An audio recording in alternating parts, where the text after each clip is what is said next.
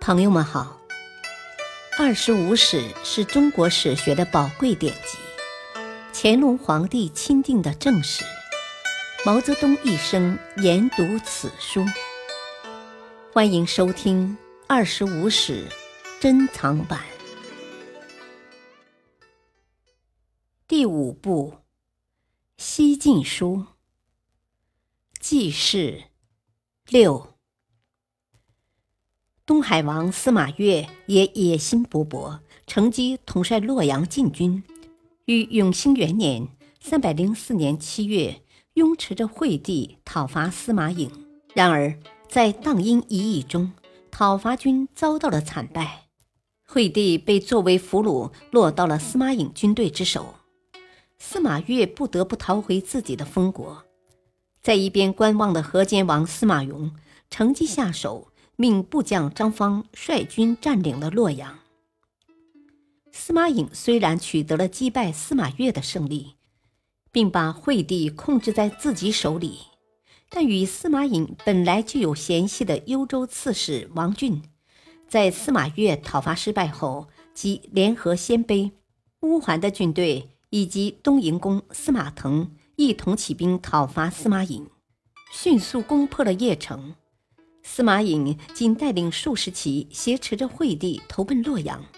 此时的洛阳已经由司马颙的部将张方控制，所以司马颖到了洛阳，失去了往日的权势，再也无法干预政事了。随着宗室诸王混战的持续，西晋的政局发生了一个明显的变化。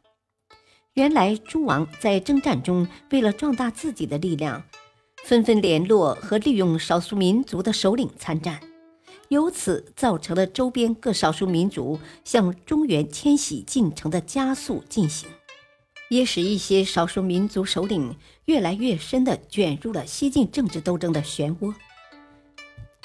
成都王司马颖因匈奴刘渊为外援，于是匈奴贵族借复国难之名长驱入邺。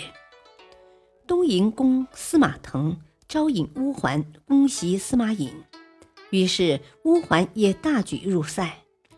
幽州刺史王浚召辽西鲜卑攻邺，鲜卑贵族乘机在中原大肆掠夺，由八王内乱引起了中原地区更大的各族移民狂潮，而一些实力渐强的少数民族首领，则公开打出了与西晋对抗的旗号。其中力量最强、起兵最早的一支，便是匈奴族的刘渊。永兴元年（三百零四年八月），刘渊在离石（今属山西）起兵反晋，自号大单于。两个月后，刘渊迁至左国城（今山西离石东北），即汉王位，建国号为汉。开始了与西晋朝廷间的攻战，这一新的变化使西晋后期的政治形势更趋复杂化。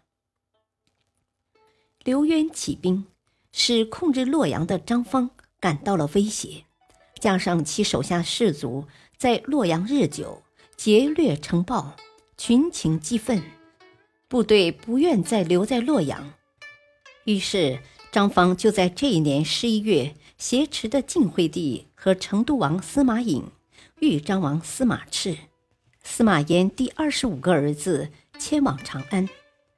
一到长安，司马颙就废除了司马颖，另立司马炽为皇太帝。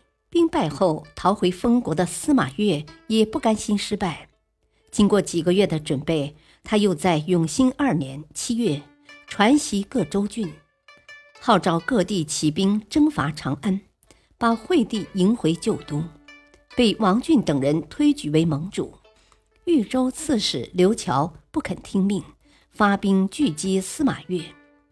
河间王司马颙与成都王司马颖督兵据守河桥（今河南洛阳北），声援刘乔。